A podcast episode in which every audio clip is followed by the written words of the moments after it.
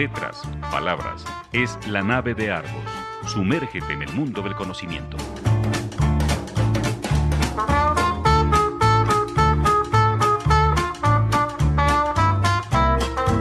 La nave de Argos. Un viaje a la cultura. Bienvenidos a bordo. ¿Qué tal amigos? Bienvenidos a este programa número 114 de la nave de Argos. Sean bienvenidos. Hoy como todos los jueves es jueves del 2020. Eh, tenemos este gusto de iniciar esta nueva travesía a la nave de Argos con el patrocinio del Instituto Kipling y de Refaccionaria Oriental. Y bueno, la semana pasada conversábamos eh, en, este, en este espacio con Iván Trejo, una charla muy interesante sobre su editorial Atrasalante. Y entre la charla salió una novedad editorial eh, eh, eh, pues editada, una compilación, me parece extraordinaria. Épica.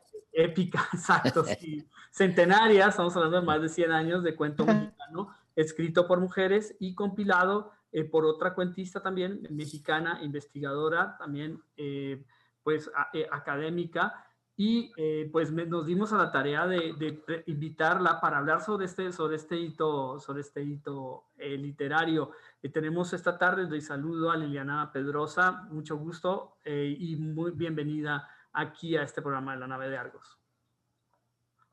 Jaime, muchísimas gracias. Toño, Marco, a la nave de, de Argos y a todos sus... Ups. Ups, parece que hubo un problema, parece que tuvimos ahí como un corte, se, se cerró la señal.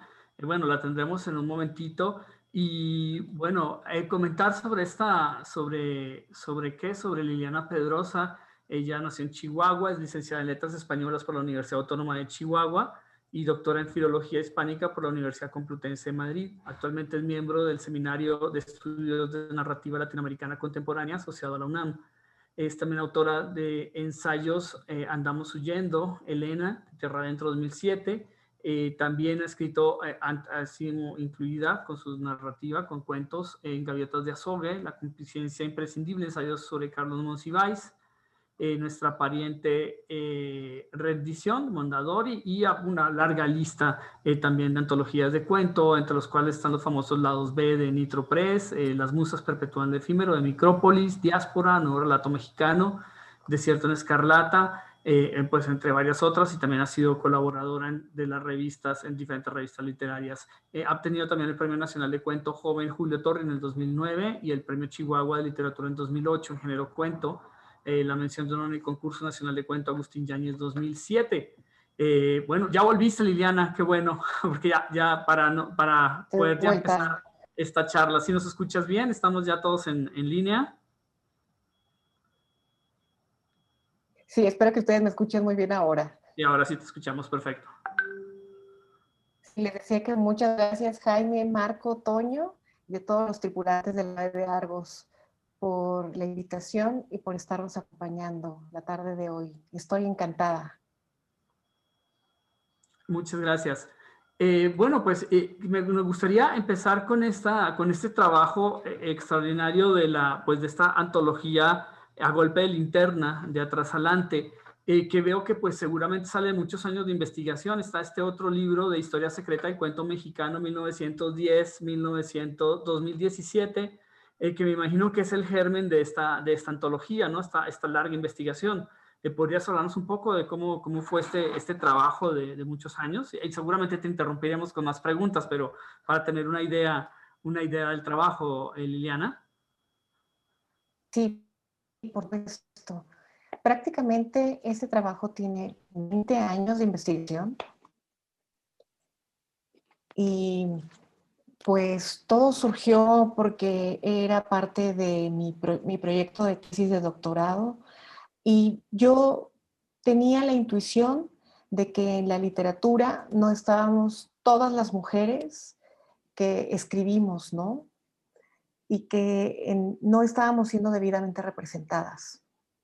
Pero no tenía los datos, así, que tenía que crearlos, o sea, tenía que investigarlos y tenía que presentarlos para, para dar esta visión, este panorama de que las mujeres habíamos efectivamente sido silenciadas eh, dentro de la narrativa de la historia de la literatura mexicana.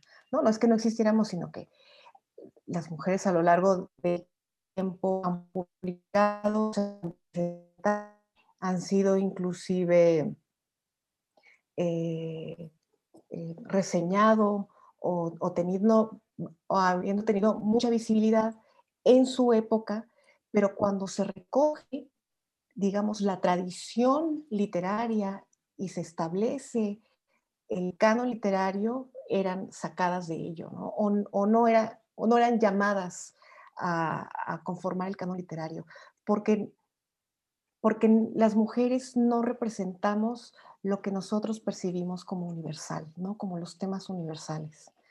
Entonces, desde el 2000 empecé una larga carrera de investigación. Era muy joven en ese entonces, no sabía lo que me estaba deparando eh, el futuro, ni cuánto me iba a tardar. Quizá me tardé demasiado porque demasiado puntillosa. Recién salía de la prepa entonces.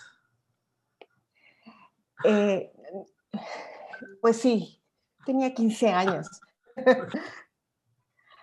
y pues eh, estuve durante dos años viajando por todo el en la que, aunque eh, no era muy recomendable que una mujer viajara sola, pero era mucho menos peligroso en esos tiempos. Entonces me fui con mi mochila a recorrer estado por estado todo el país para buscar en institutos de cultura, en bibliotecas, eh, platicando con, las, eh, con la comunidad artística, buscando a mujeres cuentistas.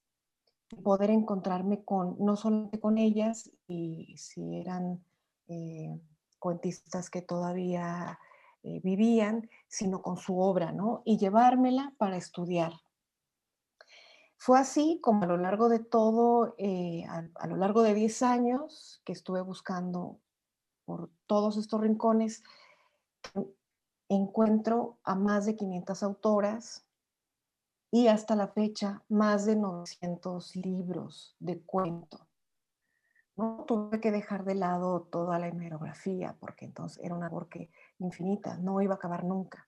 Entonces decidí acotar en ese sentido de que iba a rastrear a todas las mujeres cuentistas que hubieran nacido o que se hubieran establecido en México, tuvieran publicado al menos un libro de cuento. Y esto fue lo que me encontré.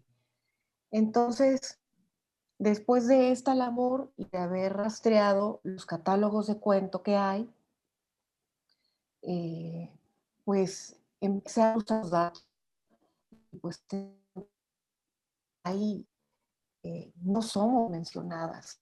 Hay muchos nombres que se quedan de estas investigaciones previas. Y, y cuando yo tengo todos estos libros, pues había que leerlos, ¿no?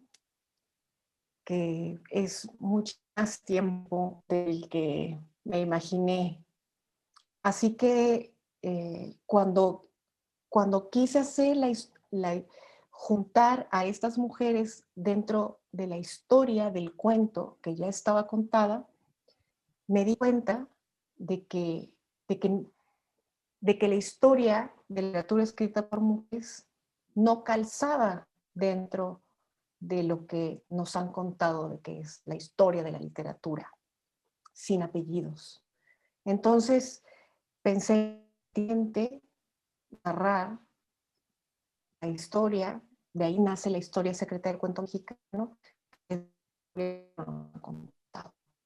y que son de estas 500 autoras, muchas de ellas muy buenas, y, que, y que nos conocemos, ¿no?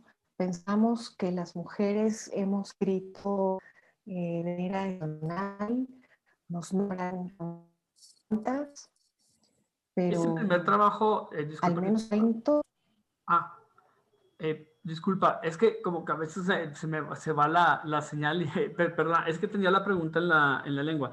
Este primer trabajo entonces, editado por la Universidad Nacional Autónoma de Nuevo León, si no estoy mal, este primer trabajo es prácticamente un catálogo de, las, de lo que posteriormente, de lo que actualmente ya podemos leer como una antología, ya con los textos de las autoras. Sí, es un catálogo historiográfico, es decir, es, digamos, un directorio de todas las mujeres que encontré en, en esos años de investigación.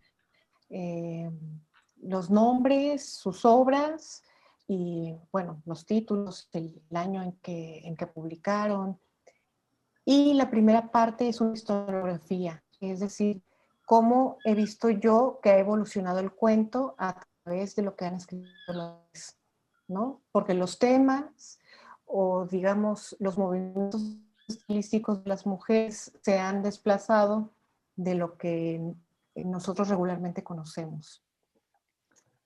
Yo, eh, bueno, primero que nada quiero felicitarte porque hace un trabajo tremendo, está, hacer todo el recorrido, buscar, leer, yo creo que te lleva mucho tiempo y después analizarlos y, y recopilarlos para, para hacerlo. Es un, para mí es algo así como, como épico, ¿verdad? Como andar, dices que en toda la República, en las, me imagino que en las casas de cultura o en algún otro lado buscando a estas, a a estas mujeres.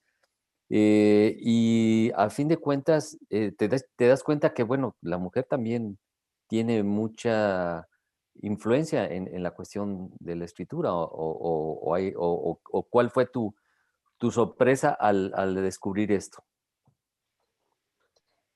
Bueno, les quería enseñar, estoy justamente parte de mi biblioteca, lo que pueden ver por aquí es, es mi biblioteca de cuentistas, mujeres cuentistas. Eh, fueron muchos descubrimientos.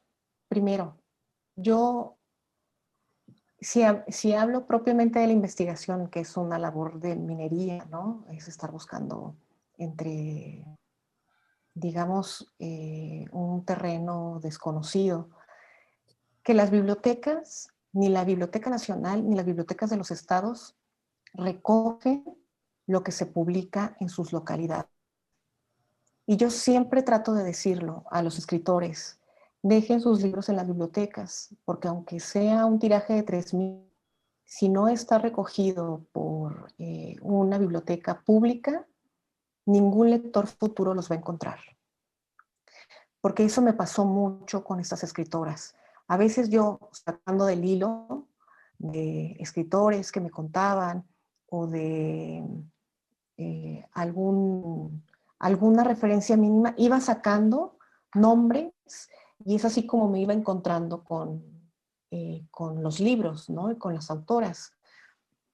Pero hay una falta de conciencia sobre, eh, sobre nuestros documentos, que son los que forjan y digamos que dan una narrativa plural de, de nuestra literatura y de nuestra historia porque al final de cuentas los lectores futuros nos narrarán con los materiales que encuentren de nosotros, ¿no?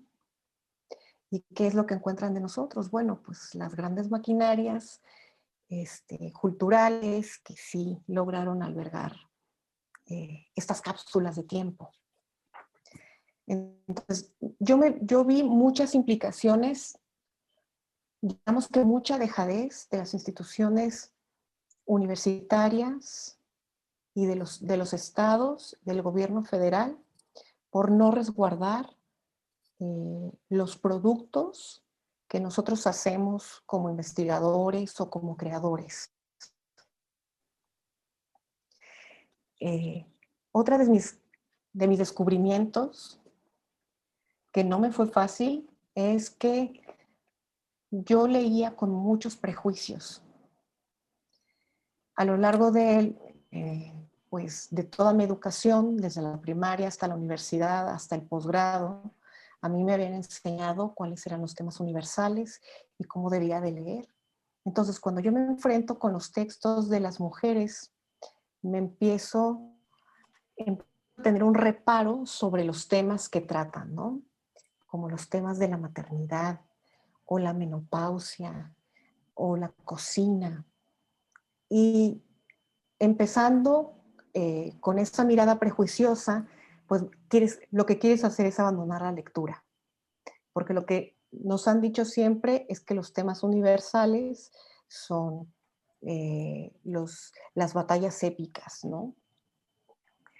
Y que lo doméstico, pues es para las señoras que se aburren y que en lugar de tejer están dando eh, sus memorias para sus nietos.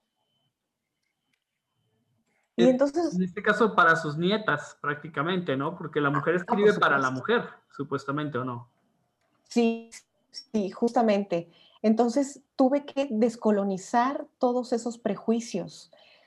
Eh, yo creo que como, como académicos, que, que, que vamos a la estafeta en este conteo de la historia, tenemos una gran responsabilidad y es como tratar de quitarnos de prejuicios.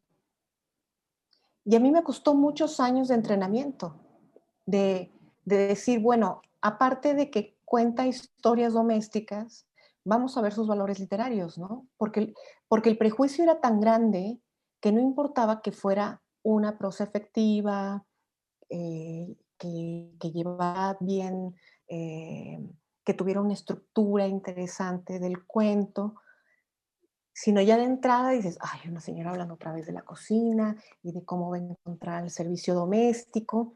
Eso te gana, eso deja que abandones. Entonces, ese fue mi gran descubrimiento y me gusta compartirlo, porque como eh, me dijo la, una periodista, Andrea Balanzario, me dijo, es que hemos sido educados como lectores y no como lectoras. Sobre, eh, tenía una pregunta también sobre, sobre eso que comentas tú de, de, las cápsulas del tiempo que quedan en las bibliotecas, en, en, las bibliotecas eh, locales o, municipales o estatales en, diferentes partes donde estuviste haciendo esta investigación, que eh, por el interno compartía yo este dato que saqué yo de una, de una entrevista que te hicieron recientemente. Son 512 autoras, 856 libros y 312 antologías, o por lo menos eso es lo que lo que saqué de una entrevista que te hicieron recientemente. Eh, digamos, ¿hubo algún lugar en particular que fue prácticamente llegar a una bóveda del tiempo donde, uy, aquí hay, aquí hay muchísimas autoras desconocidas, muchas autoras que, que, deberían, que deberían hacer parte, deberían ser más conocidas por el, por el, por el público lector mexicano o que, o que tienen una voz tan particular que podrían llegar o pensarse que deberían hacer parte de cierto canon o de, cierto, de cierta eh, muestra de cuento mexicano? Yo, creo, una de las cosas, además de que, no, de lo que yo me indagando, es que la Biblioteca Nacional de México tiene un decreto desde finales del siglo XIX donde todas, eh, todas las editoriales, digamos que, que todos los organismos que publican, públicos, privados, eh, personales, deben entregar eh, creo que tres ejemplares de lo que han publicado en el año. O sea, todas las editoriales están obligadas por ese decreto a entregar eh, ese material para ser resguardado en la Biblioteca Nacional. Y obviamente que hubo un tiempo en que sí se cumplió, pero a lo largo del siglo XX eso se perdió porque además la Biblioteca Nacional lo que tiene es que no es una bodega lo suficientemente grande para resguardar.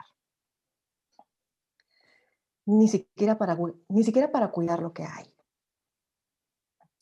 Ahora, yo, yo tengo otra pregunta. Por ejemplo, en este caso de tu búsqueda, eh, de, tu búsqueda, ¿tienes la, la, o sea, lo que encontraste fue libros, o sea, libros, o buscaste en revistas o en algunas publicaciones extras porque yo siento que también si fueron puros libros pues, fue más difícil, pero a lo mejor en revistas o a lo mejor en, en periódicos que salieran cuentos, claro, a lo mejor se hace más difícil la búsqueda, pero ¿cómo hiciste esa búsqueda también? Sí, mira, hay tres catálogos anteriores al mío, hay tres catálogos de, cuento. Uno de ellos es de Emanuel Carballo y otro es de Rosalind McClough. Y yo primero me basé en lo que encontré en ellos. Em, digamos que yo encontré más autoras de las que ellos recopilaron. Lo que también me encontré es que, por ejemplo, el caso de Manuel, que es un gran crítico literario y un gran lector y bueno, y lo que sea, es que cuando él trata de hacer una narrativa con su catálogo, no menciona a una mujer.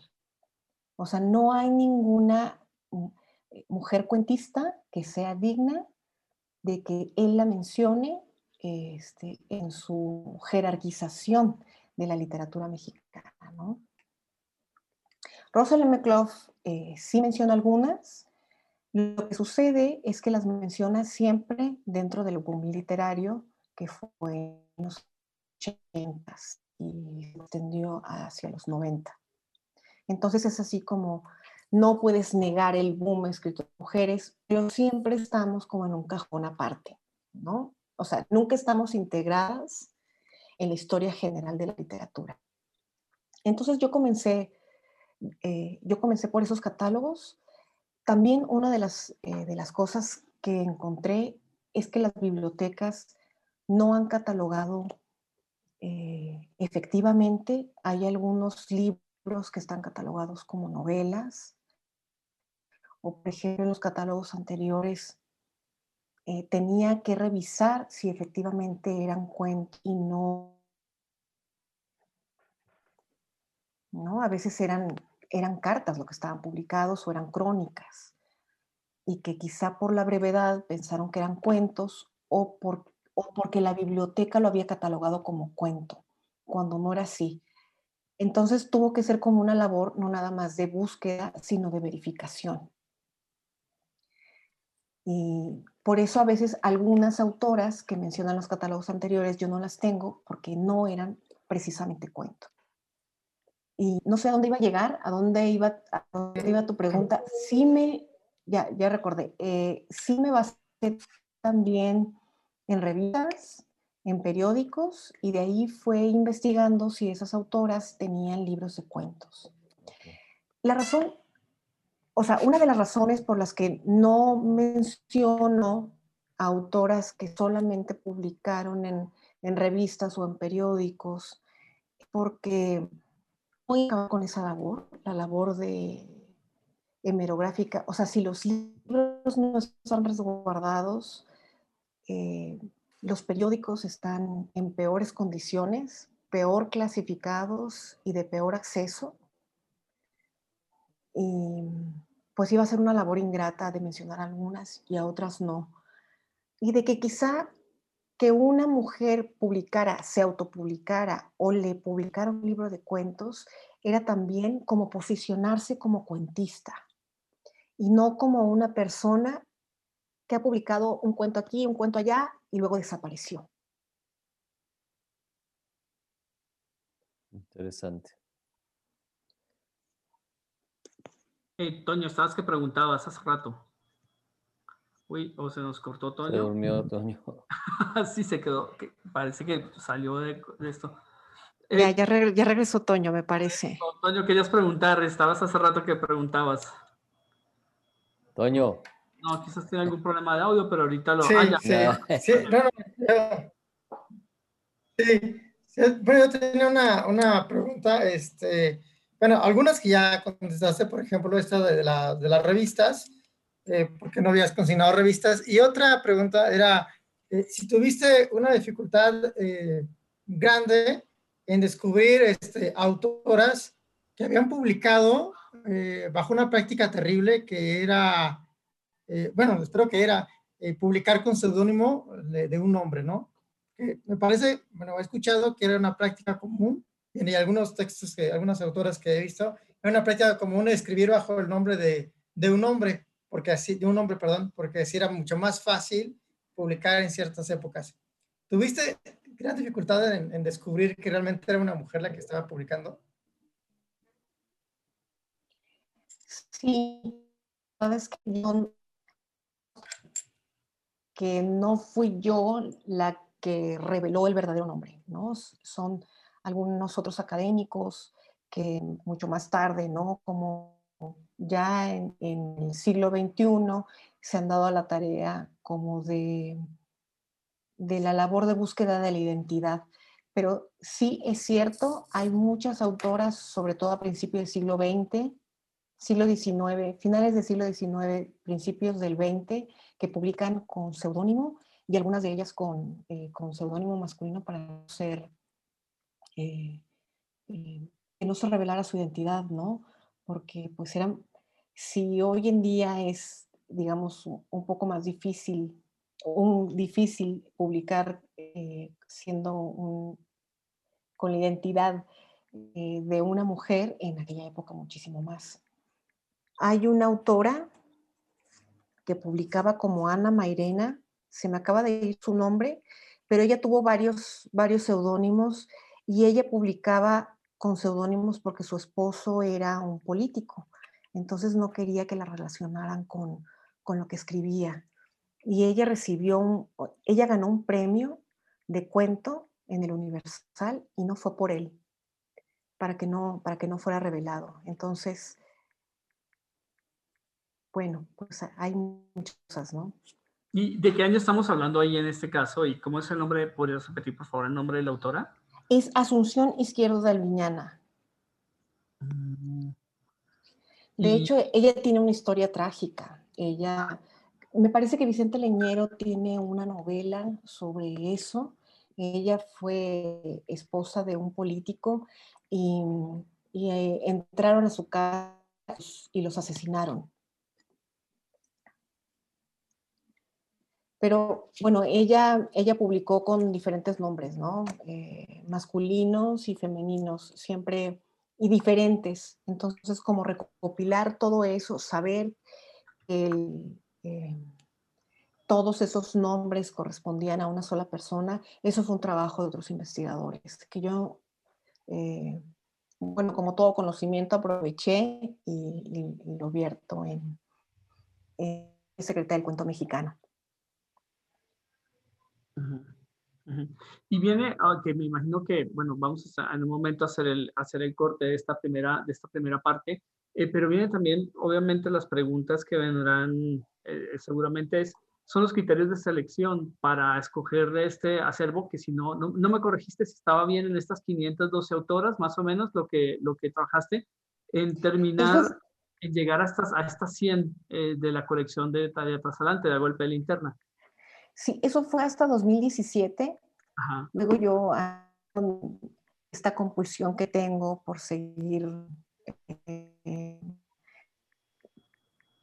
perfeccionando, eh, toca, nunca, nunca están todas, siempre habrá una que se me escape, pero son eh, las, las, las que encontré hasta el corte que fue 2017. ¿Y ha aumentado el número entonces? Sí, sí, sí. Bastante. Y el número de cuentos mucho más. Las escuelas más jóvenes, digamos que las, las escuelas emergentes escriben o publican más jóvenes y publican más. Mm. Entonces, a partir de hace 20, 30 años vamos a encontrar mayor producción de mujeres eh, escribiendo y publicando. Ok, perfecto. También, eh, también hay una, una, dificultad, ¿no? De este, para, para antologarlas, ¿no? Porque está, el horizonte está mucho más cercano. Sí, sí. Em, sobre todo soy muy obsesiva, quería leerlo todo, quería estar al tanto de todo, quería no dejar a ninguna fuera de mi lectura y de la selección, ¿no? Y si quieren, eh, no sé si tenemos tiempo para comenzar a hablar de esto o después del corte. Yo creo que lo hacemos después del corte. Después del corte, yo creo, ¿no, Jaime? Para que... Sí, después del corte hacemos el corte ahorita, si les parece, y eh, pues de regreso hablamos eh, sobre, sobre, estos, sobre estos detalles que creo que son muy, muy, muy interesantes. vamos a hacer un, solo una pequeña, vamos a escuchar a una pequeña área de la ópera Jerjes de Händel con eh, Joyce Di Donato, un área di furore, pues es furor lo que estamos hablando aquí. Entonces, en un momento regresamos eh, en, en este programa número 114, La nave de Argos.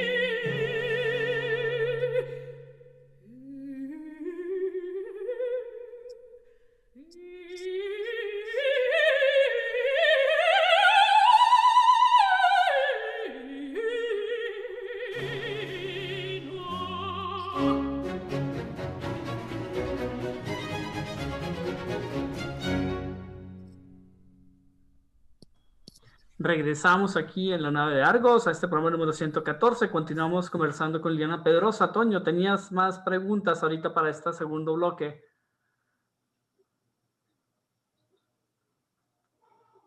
Eh, Toño, bueno. Sí, claro, o sea, sí, espero, ¿me escuchan? Sí. Sí. Este, sí, claro, y esto va con lo que habíamos hablado de los criterios de, este, de selección. Em, porque, sí, bueno, ¿me están escuchando? Creo que sí, hay sí, sí, de audio. sí, sí. No, te vimos perfecto. Sí, ok.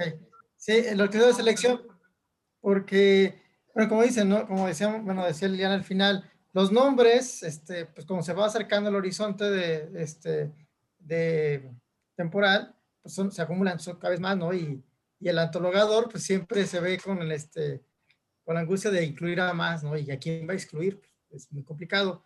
Entonces, en ese sentido, eh, ¿cuáles fueron, eh, ya que tenías este, el material reunido, cuáles fueron los criterios que te hicieron decidir a quién dejar fuera, a quién incluir?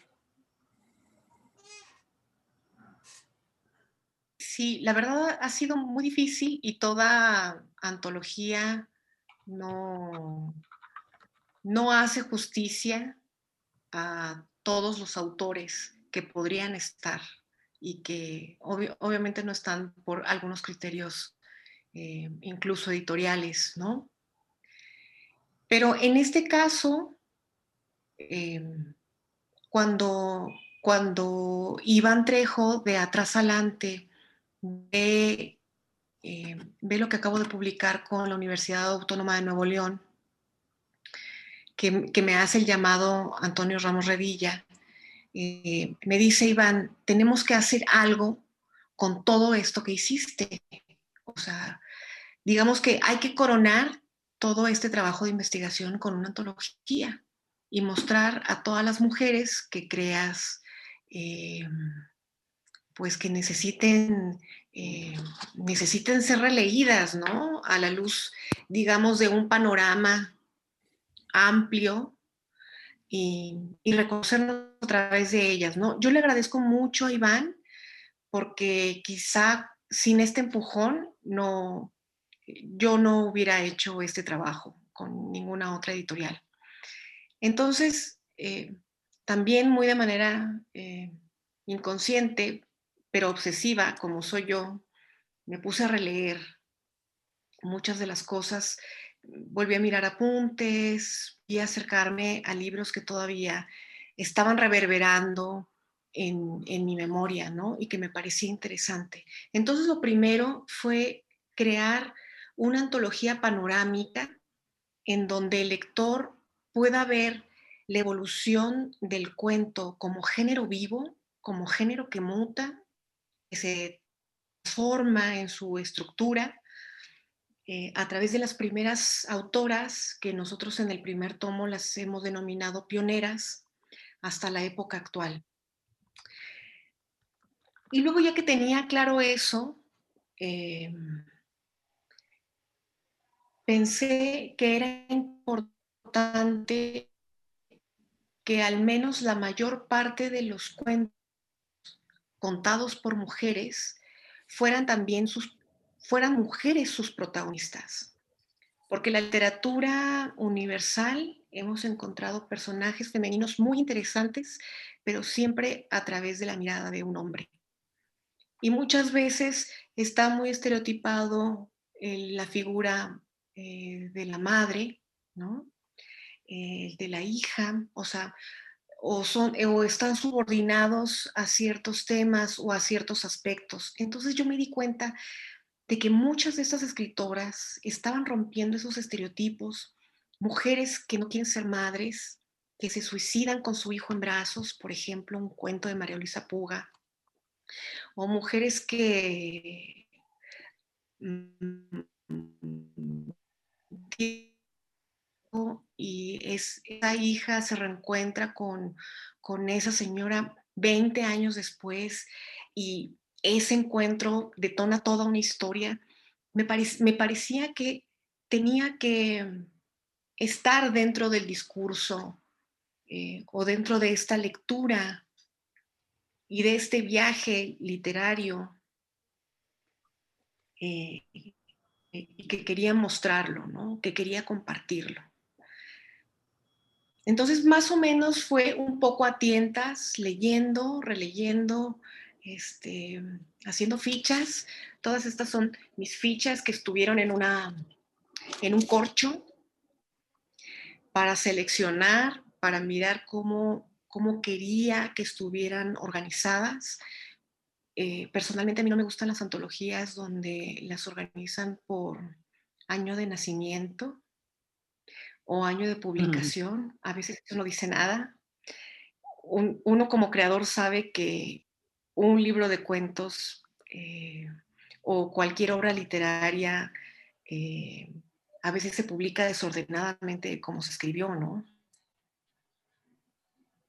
Sí, pero, pero poner las fechas da una cierta sensación de rigor, ¿no? Eh, sí, entonces la organización de esta antología es panorámica, es de alguna manera cronológica, pero no de manera rigurosa, porque eh, todos estos eh, movimientos literarios de, estas cuentistas a, veces están organizados conforme a los temas que se van recogiendo, ¿no? Y van hilando su propia historia si se leen de manera eh, ordenada, tal, como, las, como las pusimos. O algo más, un, libro más orgánico, un libro que se desenvolviera más, que, que, armonizaran más los, los, temas y los tratamientos, eh, más que una cuestión eh, rigurosa cronológica. Oye, Lina, y otra pregunta, aprovechando corta de Jaime, ¿de qué año estás hablando? O sea, ¿en qué año, vamos, si son los más, los escritos más antiguos que estás publicando? Mira, la primera escritora de cuento que se conoce hasta ahora, retomando el tema de los, de los seudónimos masculinos, o sea, lo, que los investigadores hemos llegado hasta este momento y nos hemos puesto de acuerdo, es que es la escritora del Estado de México, Laura Méndez de Cuenca, es la primera cuentista. Y ella eh, empezó a escribir a finales del siglo XIX y ella publicó el primer libro de cuentos, escrito por una mujer. Más o menos, aproximadamente, porque no viene el año en el libro, aproximadamente es en 1910 y lo publicó en París. Es una autoedición. Y este cuento que yo recojo, ella lo fecha eh, en 1902.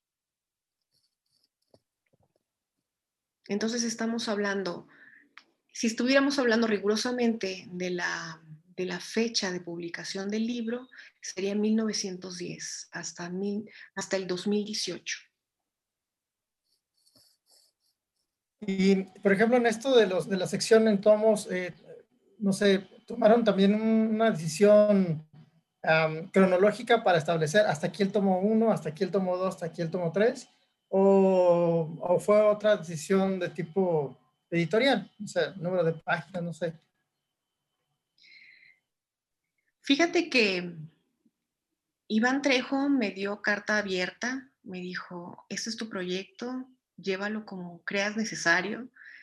Y entonces fui yo quien decidió que fueran, iban a ser 100 años, resultó ser un poco más de 100 años, pero sí había decidido que fueran 100 autoras. Y digamos que sí es de manera cronológica, como les decía, pero por ejemplo el tomo 2 y 3 se trasvasan eh, algunos años, ¿no? Por ejemplo, en, en el tomo 2 puede haber cuentos del 2003 eh, y, el, y básicamente el, tomo 3 ya es del, del, siglo XXI. Entonces puede haber un traslape eh, menor, pero les digo que no es, no es de manera rigurosa. A mí me interesaba que algunos temas eh, o algunos asuntos literarios, digamos, o genealogías, había pasos comunicantes y tenía que hacerlas dialogar y ponerlas cerca. Por ejemplo, en el tomo 1 hay unas cuentistas eh, de historias de la revolución muy interesantes, pero también de movimientos, de otros movimientos sociales como María Luisa Vera, que era comunista y de la que nadie habla, aunque ella fue a, eh, a España, a la guerra civil, en ese viaje que se habla eh, hizo Octavio Paz, Elena Garro, Siqueiros, también fue María Luisa Vera, escribió cuento y escribió desde su posición política. Entonces eso eh, me parece muy interesante eh, haberlas organizado de esta manera, de que ellas den su propia visión sobre, sobre lo que estaba pasando política y socialmente en el país y cómo intervienen los personajes femeninos. Aprovechando, bueno, esto que dices, y quisiera hacerte una pregunta más o menos inocente, este, en el sentido de que, eh, ¿crees que se va a mover o se tenga que mover eh, la crítica eh, literaria, el abordaje académico hacia las autoras a partir de tu publicación, este, de la publicación de la antología? Yo creo que son, son trabajos sería muy vanidoso y también no darle su lugar a todos los investigadores que han estado antes de mí y que han hecho, que han hecho labores de búsqueda y también eh, investigación y de análisis de las, eh, de las escritoras, ¿no? Yo digamos que soy la herencia de todo lo que se ha hecho detrás, de lo que se está haciendo ahora, y nosotros quizá tenemos eh, la responsabilidad de, entregarlo a las generaciones más jóvenes. Pero yo creo que, mm, eh, que hay más gente en la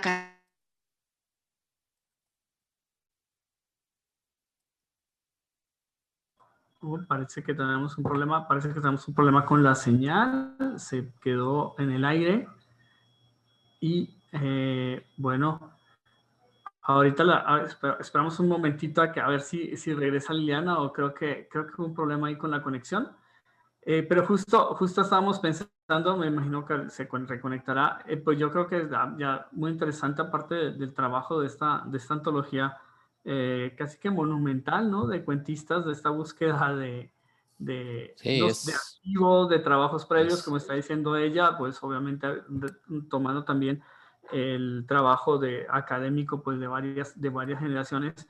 Eh, pero también creo que está interesante hablar eh, con Liliana también sobre su trabajo cuentístico. Liliana, nos dejaste, nos dejaste con el Jesús en la boca. Perdón, lo siento, estaba tratando de conectarme con mi celular. No, no te preocupes, está bien. Está bien, creo ya se oye, se oye bastante bien. Vemos, eh, eh, creo que esta segunda parte se escuchó mucho mejor que la, que la primera, eh, ya así con el sonido directo. y estabas comentando justamente esto, ¿no? De la, del compromiso de entregar este trabajo para las generaciones futuras y eh, comentar, estabas comentando sobre la academia, ¿no? Sobre el trabajo académico. Sí, de que aunque tenemos en la academia desde hace muchísimas décadas el Departamento de Estudios de Género hace su labor. Creo eh, que ahora los movimientos de muchas chicas que ya se asumen como feministas están, están tomando también esta labor de visibilizar el trabajo de las mujeres en todos los ámbitos.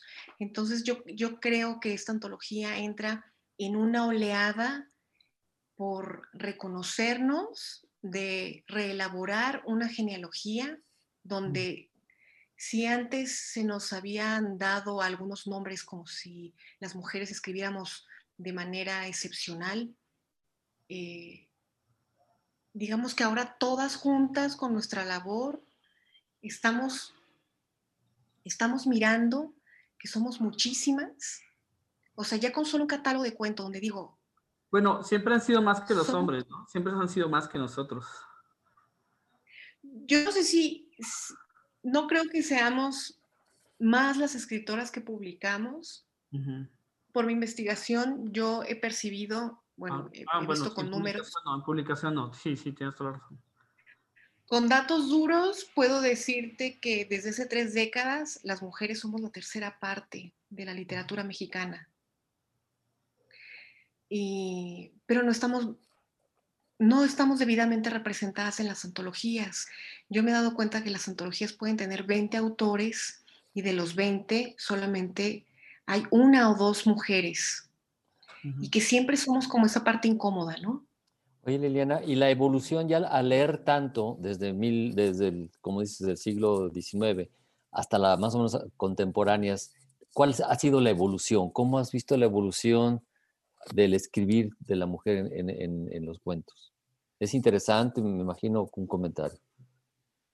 Sí, eh, mira, lo que yo he visto, por ejemplo, es que se inscriben a tradiciones literarias de manera tardía y quizá no tiene que ver con la escritura, sino con la publicación, porque bueno, siempre ha sido más difícil. Sobre todo a principios del siglo XX son autopublicaciones, pero todo lo que eso implica, es decir, que una mujer se asuma como autora y, todo lo que de ahí deriva, que es escribir, que es opinar, es crear un mundo para sus personajes, para lo que la historia que quiere contar y luego llevarlo a una imprenta, publicarlo, distribuirlo, bueno, o sea, ahí intervienen como muchos factores, ¿no?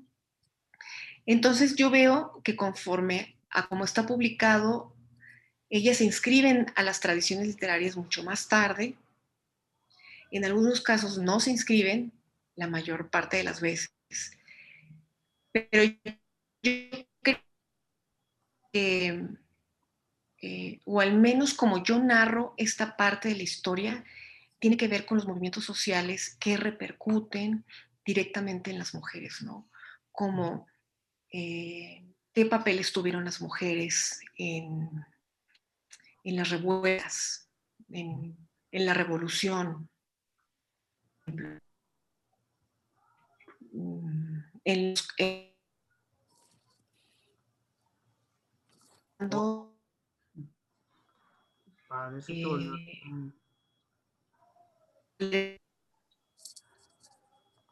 Mm, parece que tenemos algún problemilla de sonido ahí en la comunicación. Creo que creo, no se escuchó muy bien lo último que comentaste.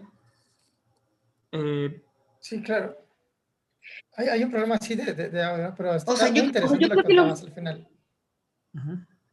Yo creo que los movimientos sociales que implican a las mujeres puede ser un hilo conductor muy interesante sobre el derecho al voto, el derecho a las mujeres.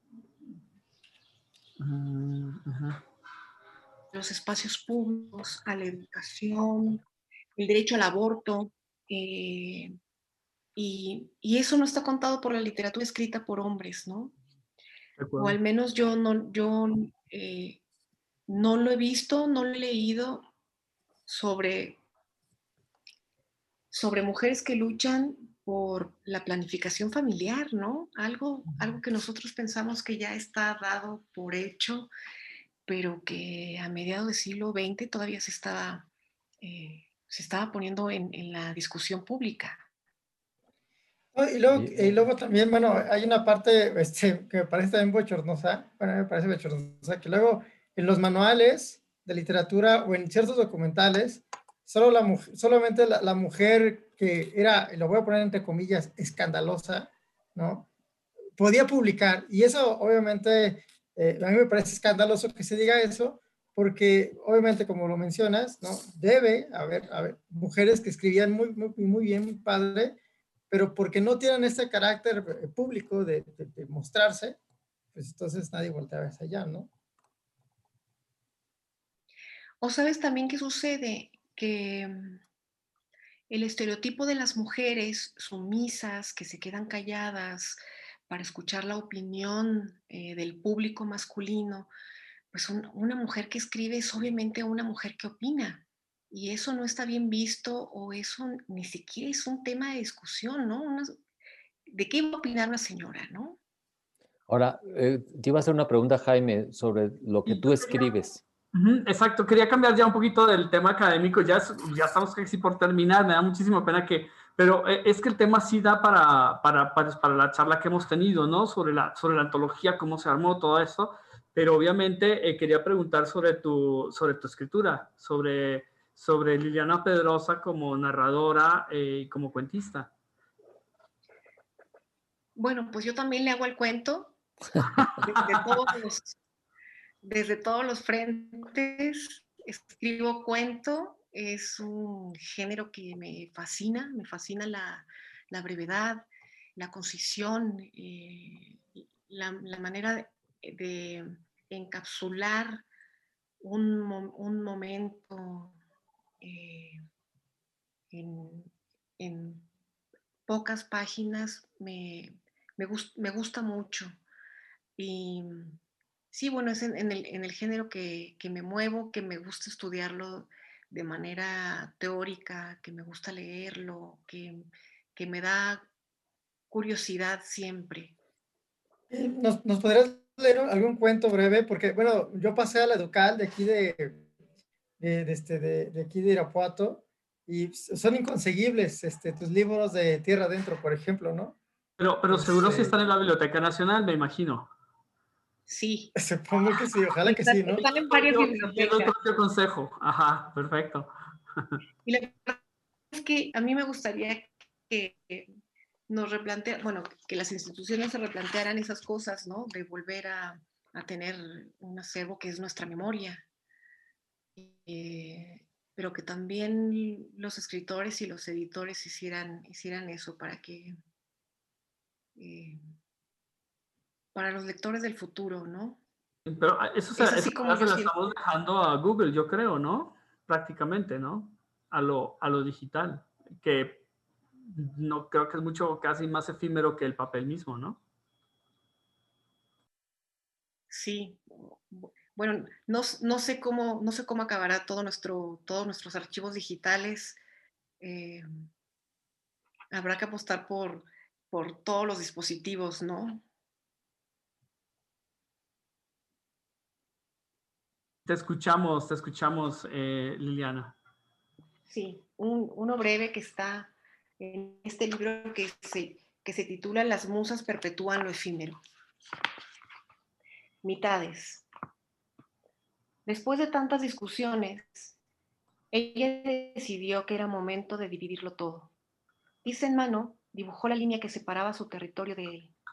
A cada quien le tocó la mitad de la mesa, la mitad del sofá, la mitad de la cama. La tarde para ponerse de acuerdo sobre a quién los dos pertenecía de la puerta principal, la entrada o la salida, el gato o la maceta, las flores o el florero. A la hora del sueño, desconsolados, se miraron cada cual en su sitio, perdidos entre tantos objetos impares. Él entonces le tendió la mano y le invitó a su costado para compartir, aunque fuera la mitad de la noche, y tener la mitad menos de frío. Ella objetó al principio con la mitad de la resistencia que le quedaba del día, mientras su pierna, sin querer, borraba la línea fronteriza. Luego ella sonrió. Puso la otra mitad de la noche y el resto del calor para ambos. Bien. muchas gracias, eh, Liliana. El tiempo es implacable. De, bueno, tú has recorrido 108 años de cuento, lo sabes perfectamente. Eh, ya vamos llegando al final del programa, con mucha lástima. Tenemos una pregunta final que me mandan aquí interno también por el, por el chat mis colegas, y es justamente, ¿dónde podemos conseguir tus libros? ¿Dónde los escuchas pueden conseguir tus libros? O la, y, y el proyecto que viene, este, esta antología que está ya ahorita en preventa. Bueno, mis libros se pueden conseguir en librerías de Ducal, en la librería de la página de Ficticia y lo que ahora me emociona es la antología A Golpe de Linterna, más de 100 años de cuento mexicano, que está en preventa con un precio especial, justamente por, por esta preventa, con envíos gratuitos en territorio nacional. Y lo pueden encontrar en la editorial Atrás Adelante, es edicionesatrasalante.com. Bien. Perfecto, muchísimas gracias Liliana, de verdad por esta, plática. Eh, eh, pues, nos encantaría que tener algo tuyo quizás para nuestro siguiente número de Argonauta, la revista que, editamos con, aquí con Toño, con, con Marco y otros, y otros colegas también, que hoy Paco no, no está con nosotros, el otro Paco Maxfini, pero espero que ya nos acompañe en la siguiente, en la siguiente sesión. Eh, muchas gracias de verdad, Liliana, pues hasta una próxima, hasta una próxima oportunidad y eh, bueno, los, ah, gracias también a nuestros escuchas que nos siguen a, partir de esta plataforma en vivo, también después en nuestros podcasts, en las diferentes eh, plataformas que empleamos. Eh, nos despedimos con algo de música también, Anita O'Day, para cambiar un poco a jazz. Esto se llama Chicory Chick. Muchísimas gracias. Muchas felicidades, Lina. El número 114 de la nave Buenas tardes. Buenas tardes. Buenas tardes.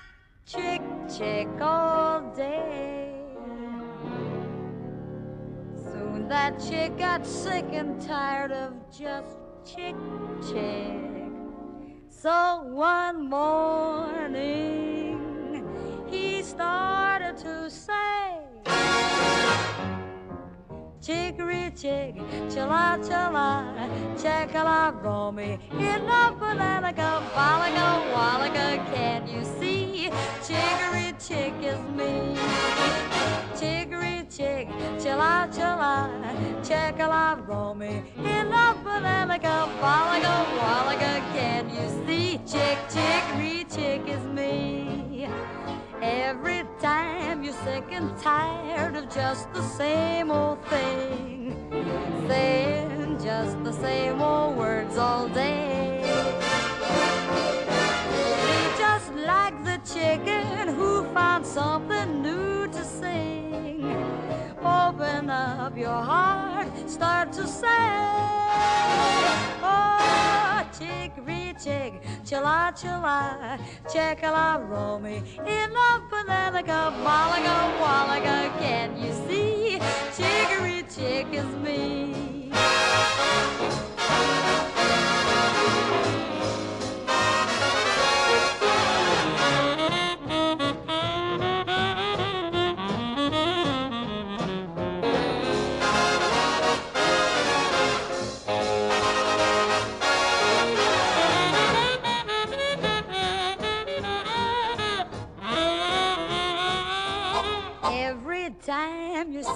Tired of just the same old thing, saying just the same old words all day.